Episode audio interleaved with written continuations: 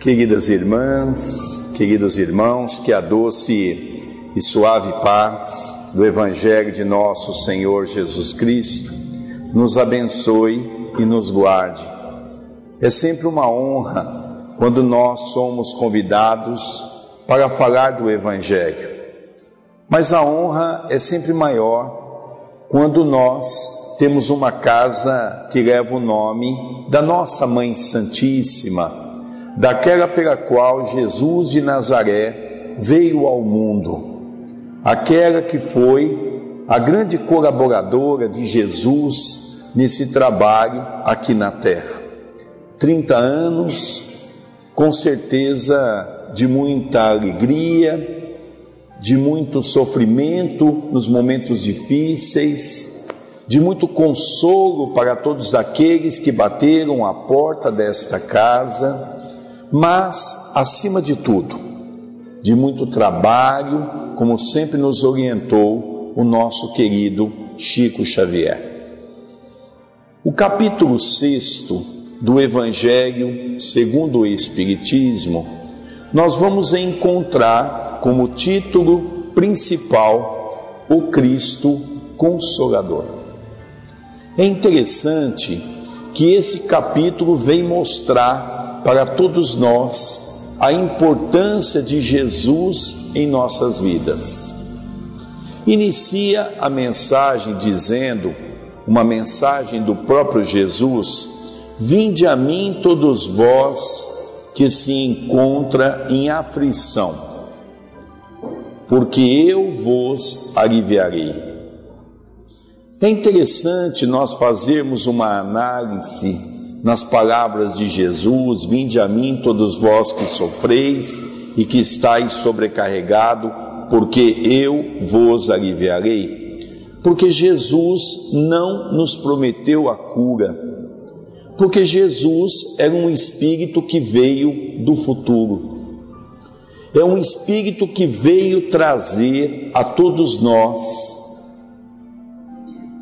a codificação do amor de Deus para que pudesse ficar em nossos meios. É por isso que, num outro momento do Evangelho segundo o Espiritismo, nós vamos encontrar aquela frase que diz que quando Jesus passou pela terra, fez-a estremecê-la, pois pronunciou a primeira palavra do alfabeto divino, que é a palavra amor. E coube a doutrina espírita trazer a segunda palavra do alfabeto divino, que é a palavra reencarnação. Mas como Jesus não nos ofertou, não nos ofereceu a cura, o que Jesus então nos ofereceu? Jesus nos ofereceu o alívio para as nossas almas, o entendimento para os nossos corações. Depois dessa mensagem de Jesus, o amigo espiritual traz para nós os quatro tipos de sofrimento que o homem geralmente passa pela terra. A primeira é a miséria. Gostaria de voltar no túnel do tempo e relembrar quando iniciei as minhas atividades espirituais na cidade de Itatiba, em São Paulo, com o nosso querido Antônio de Pádua Souza, do qual eu até hoje tenho uma gratidão enorme, porque foi através dele que em 1986 comecei a frequentar a casa de Francisco Cândido Xavier em Uberaba. Foi através dele, um amigo pessoal de Chico, que nós tivemos essa alegria de podermos compartilhar muitos momentos como por exemplo o momento pela qual eu me dedico muito aos temas que falo nas casas espíritas sobre o Evangelho, a pedido e a orientação do nosso querido Chico. Lembro-me que naquela noite, quando fomos despedir do Chico, já era altas horas, ele segurando as nossas mãos, nos falou algo muito interessante: Meu filho, você vai ter que se preparar um pouco mais eu estava iniciando a doutrina espírita, porque você vai ter um trabalho de divulgação da doutrina espírita. É interessante como que nós, naquele momento, não dávamos um valor tão grande para a figura amiga de Chico Xavier. Eu, passando por vários problemas até psicológicos na época, não entendia que era através da mediunidade, mas ousei pensar: o Chico está ficando louco. Como pode eu ter um trabalho na doutrina espírita? E o Chico, olhando para nós, diz assim: Pois é, meu filho, você vai ter que estudar duas horas por dia, e eu não estou ficando louco, não. Há essa necessidade para que você possa falar do Evangelho. Mas eu vou dar uma recomendação, meu irmão dizia o Chico.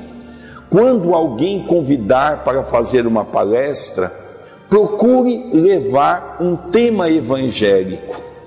Porque hoje nós estamos vendo no movimento espírita falar de tudo, de temas científico, filosófico, lógico que é importante, mas nós precisamos retomar o evangelho o que mais nós precisamos na casa espírita é do Evangelho. Depois dessa mensagem, dando continuidade, nós vimos que quatro são os tipos de sofrimento pela qual nos é reservado a terra nesse mundo de provas e expiações na qual todos nós nos encontramos. O primeiro a miséria. Como é difícil a experiência da miséria. Imaginemos nós que hoje talvez não estamos nessa condição da mais plena miséria, de passarmos fome. Temos as nossas dificuldades, é verdade, mas imaginemos nós nos vendo nessa condição de alguém que passa por uma provação de não ter alimento para os seus filhos, alimento para os seus familiares, vivendo em momento de penúria. É uma provação das mais difíceis, imaginando nós que muitas vezes nós fomos criaturas importantes em outrora, em vida anterior, a miséria é, sem sombra de dúvida, um dos momentos mais importantes reencarnatório na Terra, aonde o homem burira a sua alma, aonde nós aprendemos a nos curvar perante o homem velho que está dentro de nós, o homem de orgulho, de egoísmo, de vaidade, de intolerância. Eu me lembro de uma história de uma pequena senhora que se chamava Eva. Quando nós começamos no movimento espírita em 1985, logo em seguida nós começamos a trabalhar na sopa. Havia vários dias que a casa Lar Espírita Cristão de Itatiba confeccionava a sopa. E nós começamos a ajudar no sábado. E tive a oportunidade de conhecer Eva. Eva vivia na mais pura pobreza. Morava num bairro chamado Querosene, um bairro muito pobre. Ela tinha seis filhos. Eva nos chamava a atenção pela dureza do seu coração. Ela chegava no centro, os seis filhos atrás. Eva entrava no centro, sentava, e quando nós servíamos a sopa, Eva perguntava: Eu vou comer essa lavagem de novo? E nós ali, tentando desenvolver o capítulo da paciência, dizia ela: Eva, é uma sopa feita com amor.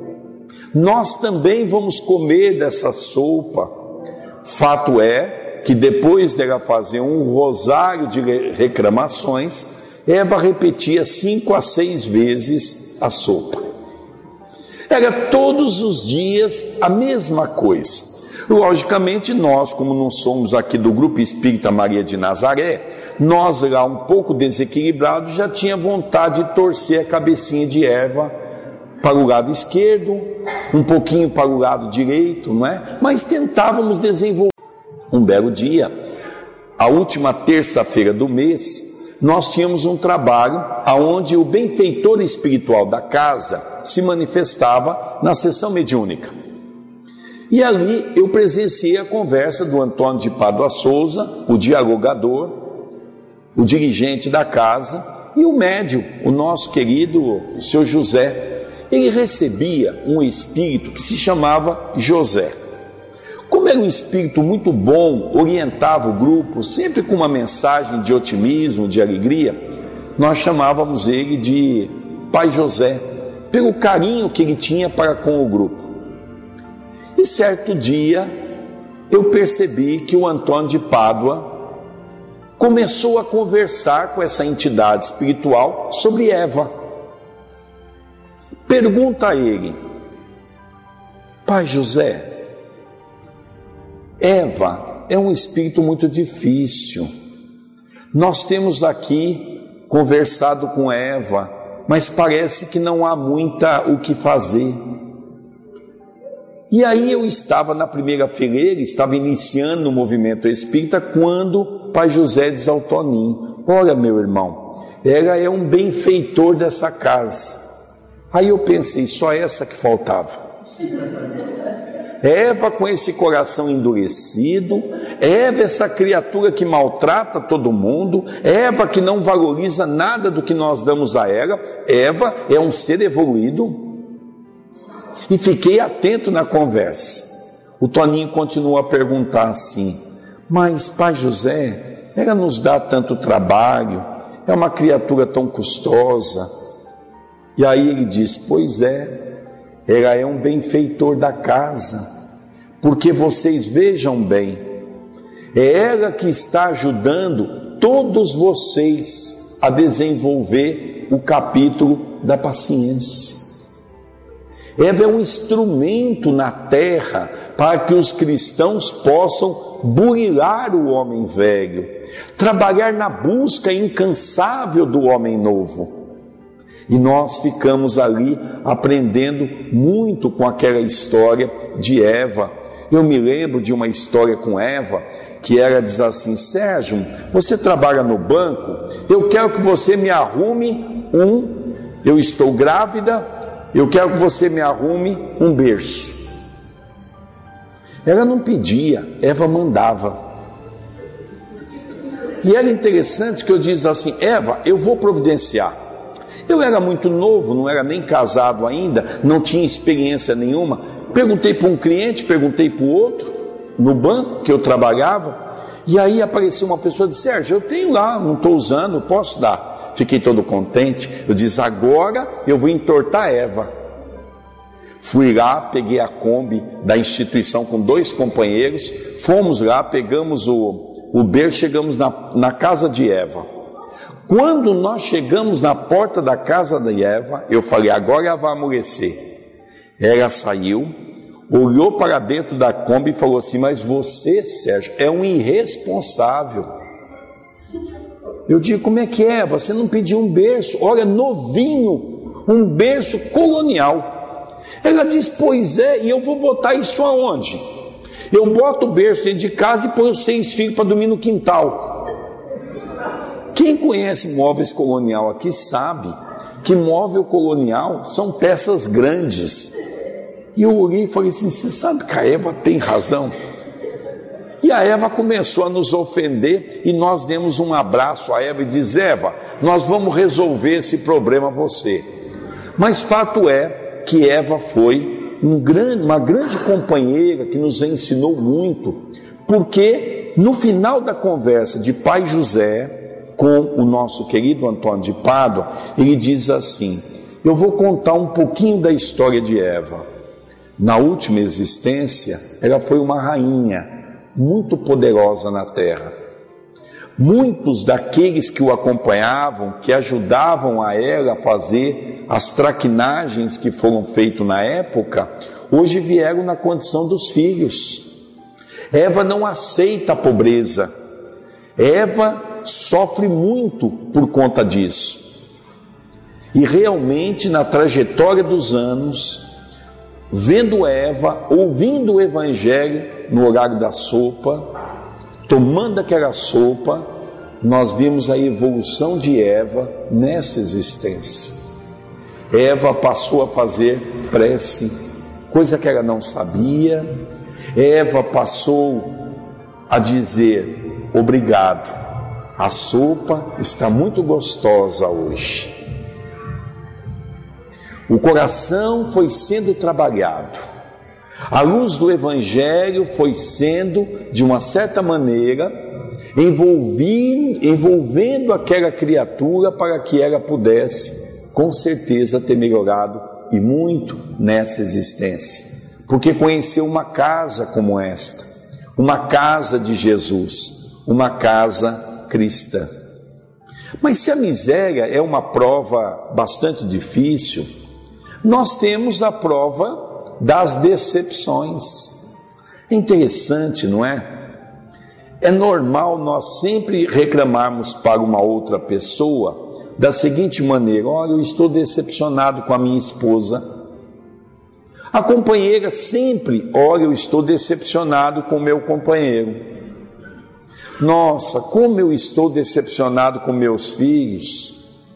Nós ficamos decepcionados com o nosso patrão, o patrão fica decepcionado com os funcionários.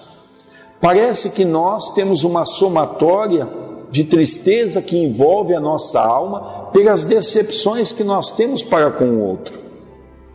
Mas a grande verdade é que a doutrina espírita vem nos trazer a luz para o nosso coração. E começamos a perceber que sou eu, muitas vezes, o grande causador de uma situação aonde, pelo meu orgulho, pelo meu egoísmo, estou sempre descontente com o outro, porque o outro não faz o que eu gostaria que ele fizesse. Eu me decepciono é interessante como nós, os espíritas, somos convidados a fazer a nossa reforma íntima. Dentro dessa reforma íntima, começarmos a trabalhar com as nossas imperfeições. Mas espera aí, eu estou decepcionado com o outro. Por quê? Porque ele não pôde atender nas minhas necessidades. Ora, mas isso não significa que é uma causa de decepção porque nem sempre as pessoas podem nos atender, mas nós ainda, diante do homem velho, do orgulho, do egoísmo, nós não admitimos que alguém diga não. Já há muitos anos, lá no, no Centro Espírita Perdão, Amor e Caridade, nós temos às quartas-feiras o nosso trabalho de atendimento fraterno. E nós atendemos as pessoas que passam no centro para conversar um pouco.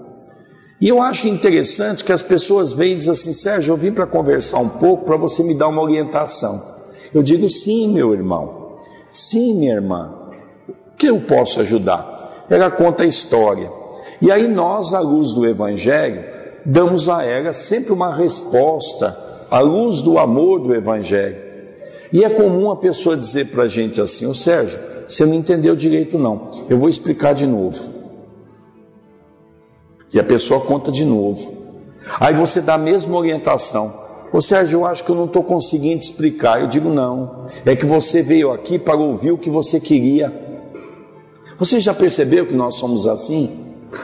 Nós queremos ouvir das pessoas aquilo que nos agrada. Se eu estou com uma camisa, eu quero que todo mundo fale bem da minha camisa. Sabe, se alguém, se não agradou alguém, eu já vou ficar meio assim com a pessoa. Vou ficar decepcionado.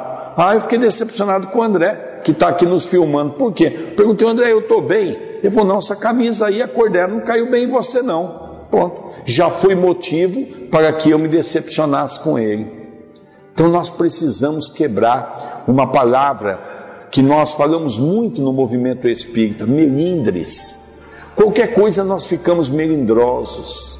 Qualquer coisa nós ficamos chateados. E quando nós temos o Evangelho dentro de nós, nós passamos a entender a palavra de Jesus. Porque quando Jesus passou pela terra, ele nos ensinou a conjugar o verbo da palavra. Nós não conhecemos essa palavra. Vocês querem ver como é verdade? Imaginem nós que um casal, 25 anos juntos, 20 anos juntos, de repente, um deles sabe que o outro o traiu. Interessante, aquele amor que comungava, de questão de segundos passou a virar um ódio. O amor e o ódio é a mesma coisa. Porque o que é o ódio? É o distanciamento do amor, não é? O ódio é o distanciamento do amor. E aí nós então já decepcionamos com as pessoas, não compreendendo que o Evangelho vem nos ensinar a conviver em, em sociedade, principalmente uma sociedade como a nossa, onde as diferenças são tão grandes. O terceiro tipo de sofrimento é as dores físicas. É interessante, não é? Porque nós dizemos está tudo bem, Hoje tive a grata alegria de participar à tarde no atendimento do nosso irmão Enésio, nessa casa, na farmácia, e estava ali acompanhando os atendimentos. Como isso é verdade? Olha, mas você passou bem? Passei. Eu vim aqui doente, tomei o remédio, passei bem. Mas faz um ano e meio que você não vem. É, eu melhorei. Só que agora veio a dor de novo. A dor, quando bate a porta, nós procuramos. Mas por que não seria mais fácil manter a manutenção? Outro dia, um amigo nos procurou e diz assim: Sérgio, olha, minha vida virou um inferno. Eu digo, mas por que, meu irmão? Ele diz: Porque, olha, você vê, você conhece minha vida, eu estou bem financeiramente, nós viajamos para todos os recantos, tenho meus filhos que estão em escola particulares, temos bastante imóveis, né? Mas de repente apareceu um câncer na minha casa, a minha esposa está com câncer e tudo veio à tona. A minha casa virou um inferno do dia para a noite. Como nós não sabemos lidar com a doença, como nós não sabemos lidar com a dor. E nós vamos encontrar naquele momento do item do capítulo 9, do item 7 do Evangelho segundo o Espiritismo, com o título A Paciência, como é que começa a mensagem? A dor é uma bênção que Deus envia aos seus eleitos. Mas como entender a dor sem entender o Evangelho? Então nós começamos a entender que a dor física pode ocorrer de duas maneiras. Porque nós ouvimos muito o espírita também dizer assim: ah, é processo kármico. Nem sempre é um processo kármico. Relembremos que a nossa vida tem continuação. Se hoje eu conheci como um jovem as drogas, não necessariamente eu trago isso dentro de mim de outra existência. Eu posso ter conhecido as drogas nessa existência. E isso vai me causar problemas físicos.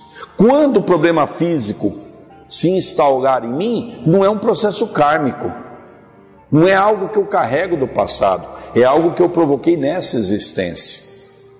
Então as dores físicas elas podem ser oriundas de um processo do passado, que nós vamos chamar de karma, como ela pode ser algo da nossa destemperança na atualidade, no momento atual. Relembrando que o nosso cérebro é uma máquina, e como máquina, o nosso corpo reage diante do comando dessa máquina. Então, toda vez que eu me destempero por algum motivo, automaticamente eu tenho algum problema naquele lugar que às vezes, no meu perispírito, tem uma certa deficiência. Bom, qual é o quarto tipo de sofrimento então? O quarto tipo de sofrimento é a perda de um ente querido. Como é difícil.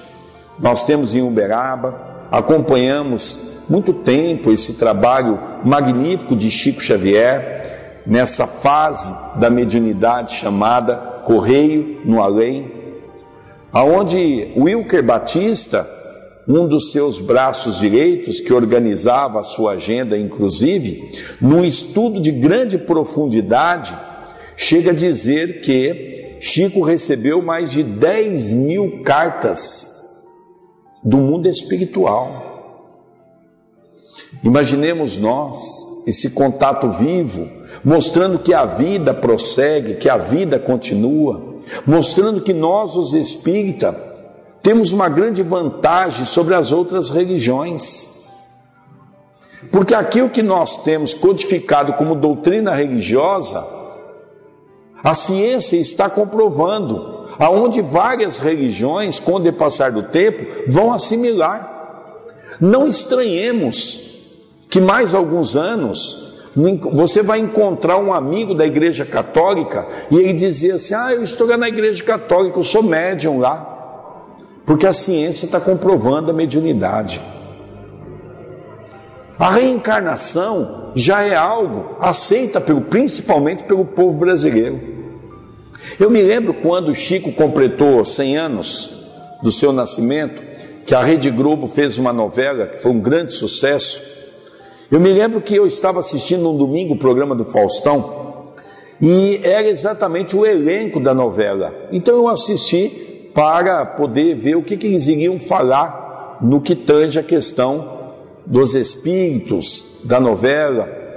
E é interessante que o Faustão, naquela estirada dele meio doida, ele pergunta para as pessoas: Olha, vou fazer uma enquete rápida. Quem aqui acredita em reencarnação? E ele teve ali mais de 90% daquela plateia que com certeza não eram espíritas, que acreditam na reencarnação. A reencarnação já está sendo comprovada cientificamente. Grandes filmes elaborados no mundo todo já vêm trazer a tônica da reencarnação. Para quem não sabe, a Rede Globo de televisão estava com as suas novelas recentemente em baixa. Não havia meio de aumentar a audiência. E eles reunidos se lembraram que o tema espírita é um tema que as pessoas gostam de ver, de assistir. E montaram então essa novela das sete. E a audiência voltou lá em cima. Logicamente que existe algumas, alguns disparates, que é, nesse, que é natural, porque geralmente são dirigidas por pessoas que nem sempre é espírita. E nem sempre, quando você faz um filme ou você faz uma novela, você consegue retratar com exatidão aquilo que verdadeiramente o é. Às vezes tem a necessidade de ter um pouco de ficção, não é? Mas o importante é que é um assunto um tema bastante interessante, aonde nós temos esse tema como algo normal nas casas espíritas, não é? A mediunidade, a dupla visão, e por aí nós estudamos essa segunda obra magnífica de Kardec, o livro dos médiuns, que traz 70 tipos de mediunidade. Aonde nós podemos aí estudar, nos aprofundar em vários tipos, são 70 tipos, não é? Classificado em dois tipos: mediunidade de efeito físico, mediunidade de efeito inteligente. Nesses 70 tipos de mediunidade, classifica-se os médios em três categorias: mediunidade mecânica, semimecânica e intuitiva. Mas o interessante é quando nós buscamos, e muitas pessoas perguntam para nós, os espíritas, principalmente esse ano nós estamos completando 15 anos de programa de rádio em Itapira, um programa que vai todo domingo ao ar, das 20 às 22 horas, e hoje também reproduzido ao vivo pela TV, a Caminho da Luz. E é interessante que nós começamos a, a receber perguntas de pessoas, mas aonde que o Evangelho de Jesus e acredito que muitos companheiros aqui já foi abordado sobre esse assunto. Aonde Jesus falou sobre o Espiritismo? Nós vamos exatamente em João, capítulo 14, versículo 15, 16, 17 e 26, quando João, relembrando as palavras de Jesus, diz para todos nós: Se vós me amais, guardais os meus mandamentos, eu rogarei a Deus, o nosso Pai. Ele vos enviará um outro consolador. Dirás tudo que eu já vos tenho dito e muito mais. Identificarás em vosso meio como o Espírito. Vejamos que aqui nós temos um farto ensinamento de Jesus para compreendermos que o próprio Jesus, sem nenhuma pretensão de vaidade, diz que ele era o consolador prometido. Mas que o momento pela qual ele veio, ele não conseguiria atingir as massas, as pessoas, ainda pela condição evolutiva de nossos corações endurecidos mas que no momento exato, Ele mesmo, Jesus, o governador espiritual do nosso planeta, iria rogar a Deus, o nosso Pai, para que Ele pudesse nos enviar um outro consolador. Esse outro consolador iria dizer tudo o que ele já havia dito e muito mais. Vejamos que Jesus não teve a pretensão como a doutrina espírita não tem a pretensão de dar a última palavra, porque Jesus é um espírito que veio do futuro. Jesus sabia que no século XIX a propagação do espiritismo iria se ramificar, porque nós estaríamos mais preparados para receber todo esse arsenal de informações. Quando nós víamos para cá, nós estávamos conversando no carro sobre essa questão do arquivo mental.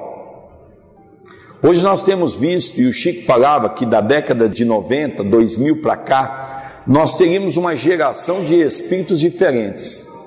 Porque a geração até 80 é uma geração altamente comprometida com as questões morais, de vicissitude, com as questões principalmente no que tange a moralidade. Mas que no ano de 90, 2000, nós iríamos receber uma gama de espíritos. O Chico falava isso. Olha, vocês vão ver jovens assumindo o poder público, assumindo como um juiz, como um promotor, assumindo as áreas da ciência, assumindo as áreas da filosofia, assumindo algumas áreas devagarinho na política, e gradativamente eles vão mostrando a importância da moralidade. E esse arquivo mental é uma das coisas mais complicadas para todos nós. Por quê? Porque se nós pararmos para analisar a grande dificuldade que nós temos de compreender o Espiritismo, não é verdade isso? Eu ouço muitas pessoas dizer assim, Sérgio, eu leio um livro, eu não entendo é nada. Olha, eu tento me esforçar para ler um livro de André Luiz, eu não consigo. E aí nós recebemos aqui um jovem de 20, 22 anos, pega um livro de André Luiz e destrincha o livro de André Luiz como se estivesse lendo uma cartilha do primeiro ano da escola. Como explicar isso? Veja, o Chico falava que a média reencarnatória é em torno de 150 a 200 anos. Vejamos, média reencarnatória. Se nós analisarmos que o livro dos Espíritos, a codificação do Espírito de verdade, na sua nova roupagem espiritual, tem como livro básico o livro dos Espíritos, que foi publicado no dia 18 de abril de 1857, nós vamos analisar que a doutrina espírita tem em torno de 156 anos, 157 anos aproximadamente.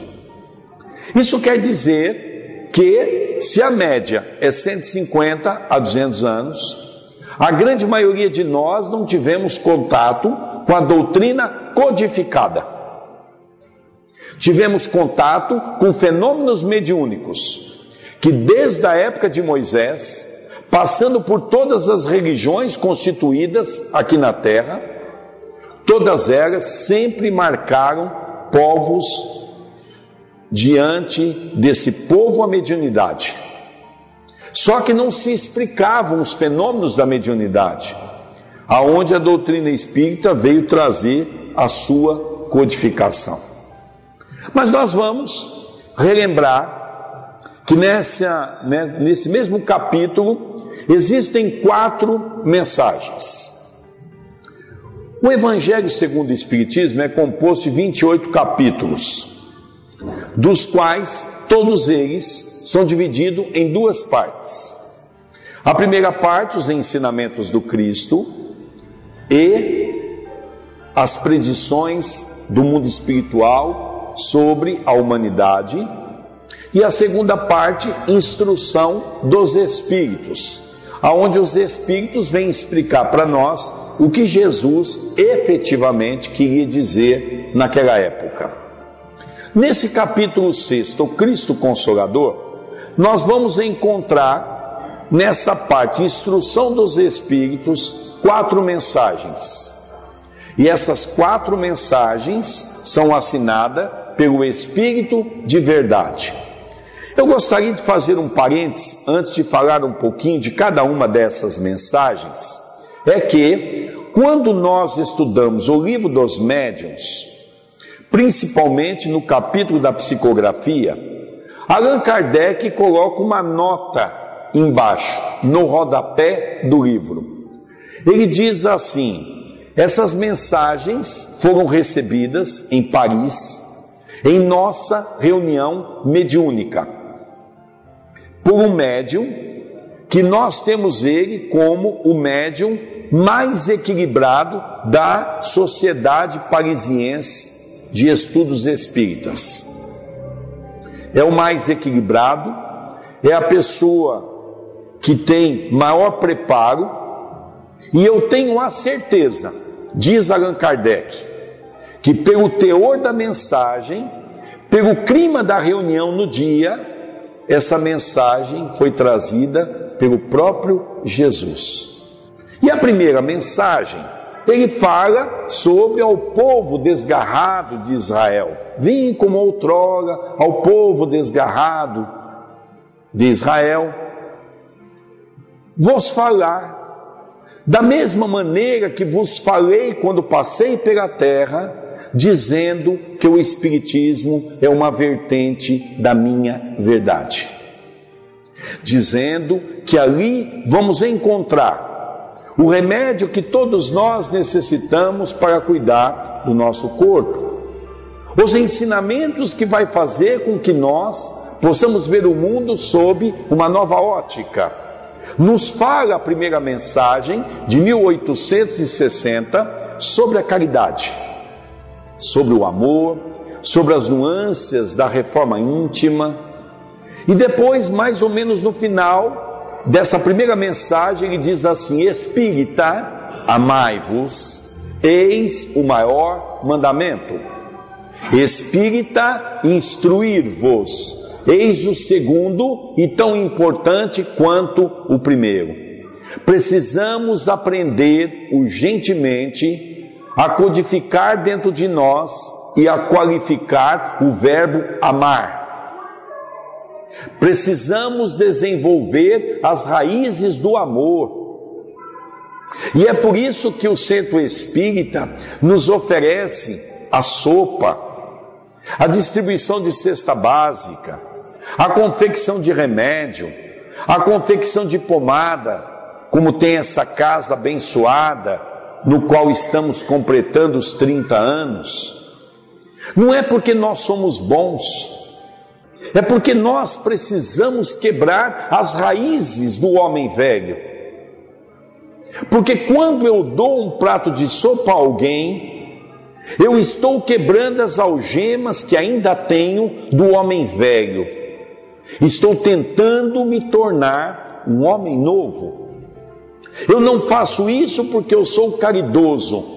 Eu faço isso porque a segunda parte, instruir-vos eu estou aprendendo através da literatura espírita que é importante eu desenvolver o amor. Então nós vamos dessa maneira iniciar a nossa jornada.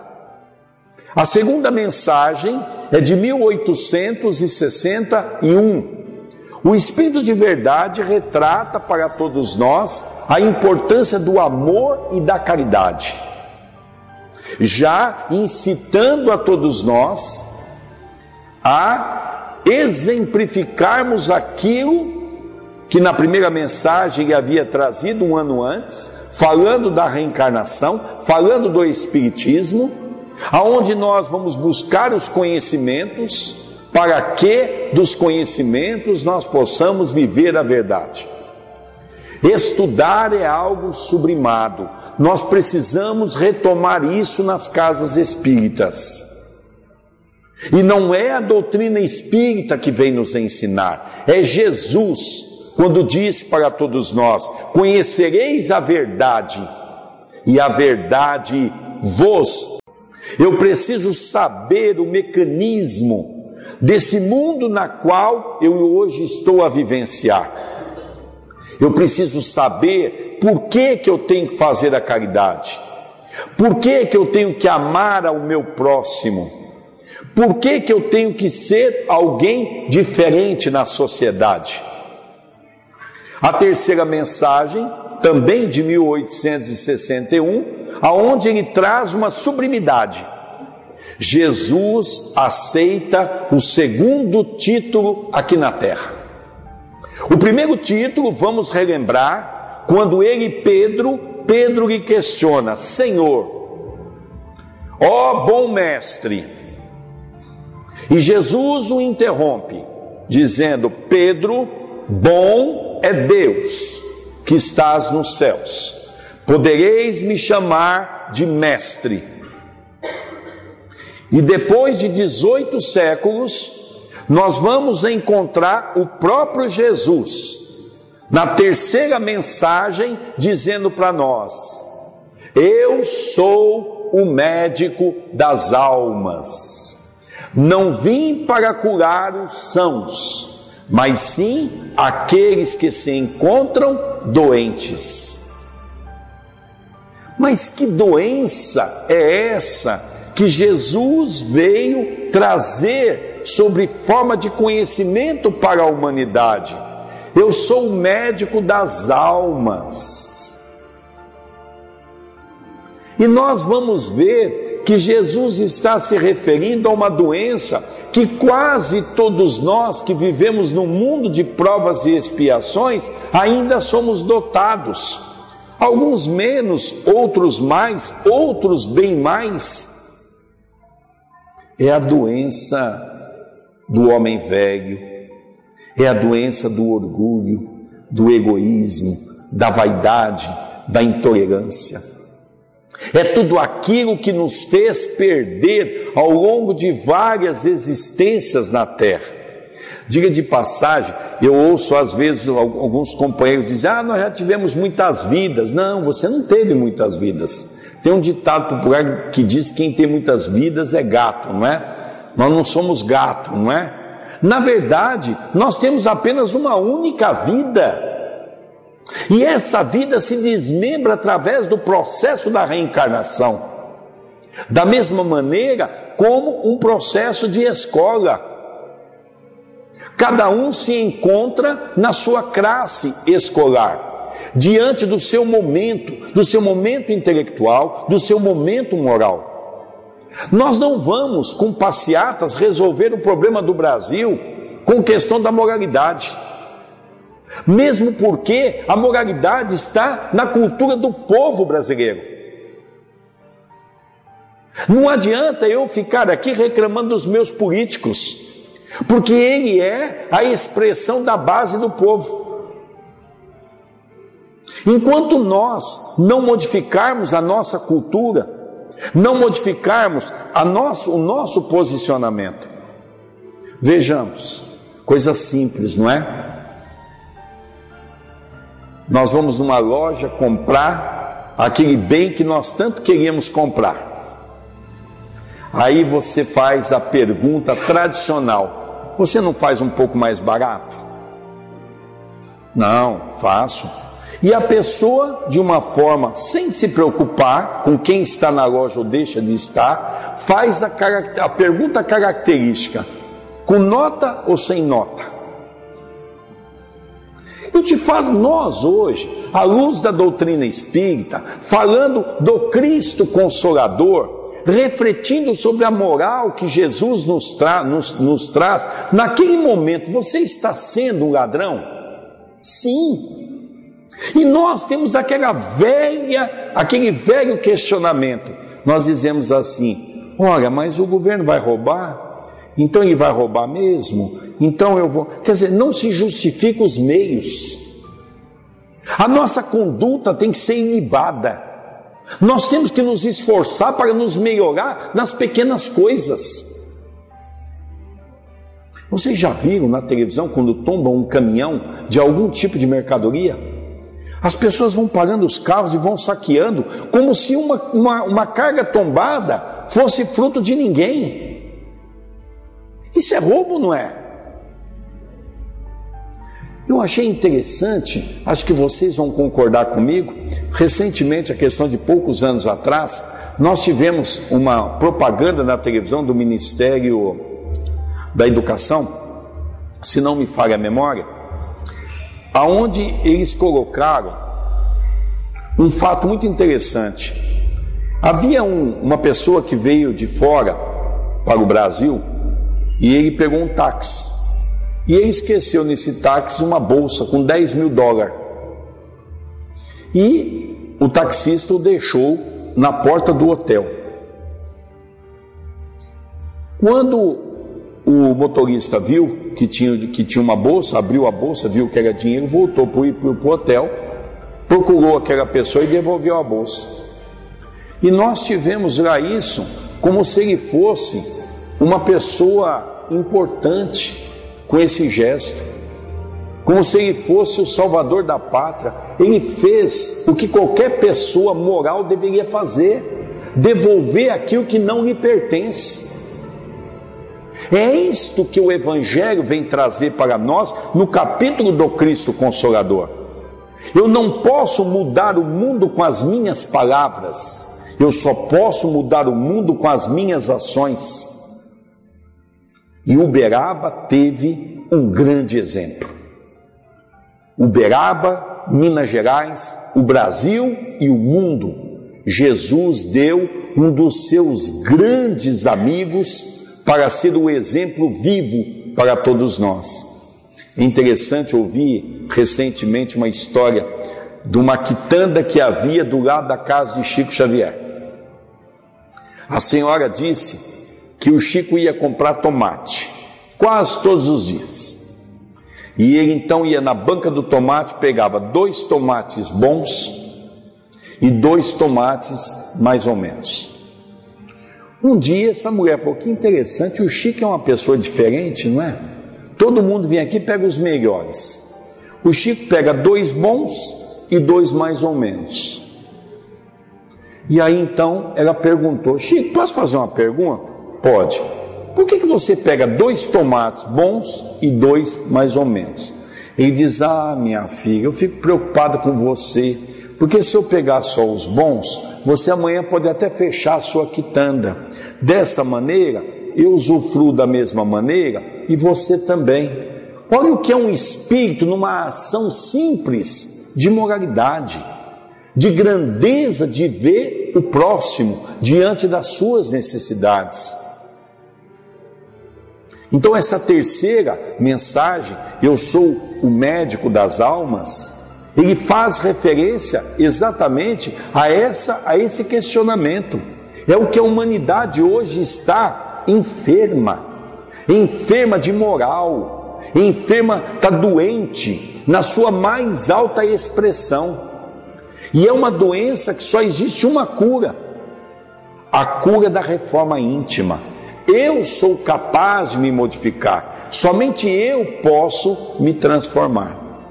E a última mensagem, que foi dois anos depois, em 1863, o Espírito de Verdade retoma, falando para todos nós, já de uma maneira mais cadenciada, da importância de nós começarmos a sair para o trabalho edificante já conhecedor do Evangelho, conhecedor das leis naturais que nos cerca, viver tudo aquilo em plenitude. Relembremos que são três fases, Irmãs do Fogo, numa obra belíssima, e eu gosto muito, quando ela se referencia a esses três momentos do o primeiro momento é quando nós entramos à casa espírita. É o momento que muitas vezes viemos pela dor e ainda não pelo amor, viemos pelas dificuldades, entramos à casa espírita. Chegamos aqui, passamos a conhecer o teor. Vamos ter o segundo momento com o depassar do tempo. É quando nós começamos a permitir que o Espiritismo entre dentro de nós. Então vejamos, primeiro ponto, nós entramos no Espiritismo. Segundo ponto, nós estudamos o Espiritismo e permitimos que o Espiritismo entre dentro de nós. E o terceiro momento, que talvez não seja para esta existência, é quando o Espiritismo vai sair de nós, através das nossas ações, através do nosso trabalho de reforma íntima. Por isso, Jesus foi categórico. Eu sou o caminho, a verdade e a vida, e ninguém vai ao Pai se não for pelo meu intermédio.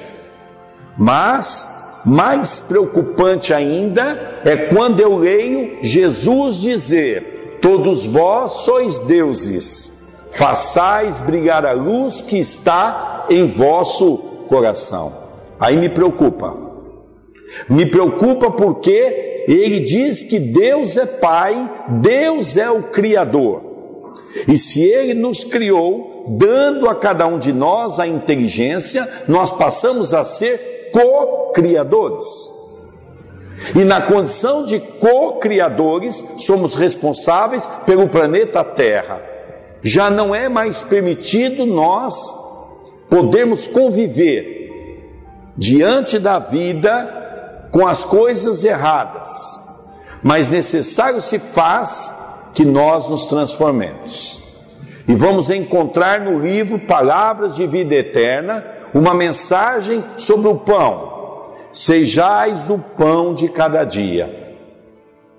Convidando a cada um de nós a sermos o pão verdadeiro. Dizia Chico Xavier nós já não queremos mais o pão.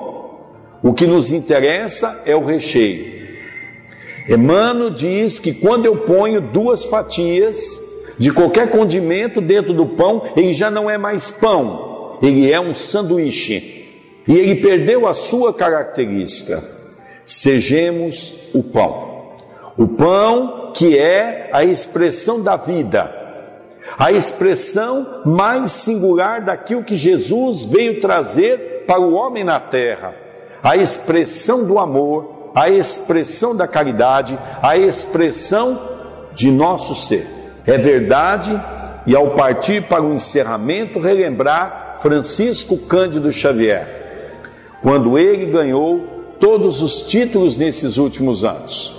A comenda do maior mineiro de todos os séculos recebeu pela revista Época o ser mais importante de todo o milênio. Recebeu do povo brasileiro pelo SBT a condição do maior brasileiro de todos os tempos. E nós ficamos aqui nos perguntando: será que ele ganhou porque era espírita? Seria muita pequenez de nossa parte. Porque nós temos 4 a 5% pelo IBGE do povo brasileiro que afirma que são espírita. Mas ele recebeu esse título pelos espíritas, pelos católicos, pelos evangélicos, por aquilo que ele fez na condição de um homem chamado amor. Cabe a cada um de nós escrever a nossa história Chico escreveu a história dele, voltada para o amor e para a bondade. Cabe a cada um de nós não ficarmos escorados nesses títulos, mas que, que possamos com honradez retornarmos o amanhã para o mundo espiritual, levando em nossas mãos uma bagagem muito maior do que a bagagem que estamos tendo ao chegar aqui na terra. Que nosso Senhor Jesus Cristo, que Maria de Nazaré possa nos envolver, possa nos abraçar, possa nos dar força para buscar esse conhecimento, porque é desse conhecimento que nós poderemos ser o Cristo vivo aqui na terra, pelo nosso exemplo, pela nossa vivência de amor e de bondade. Muita paz no coração de todos.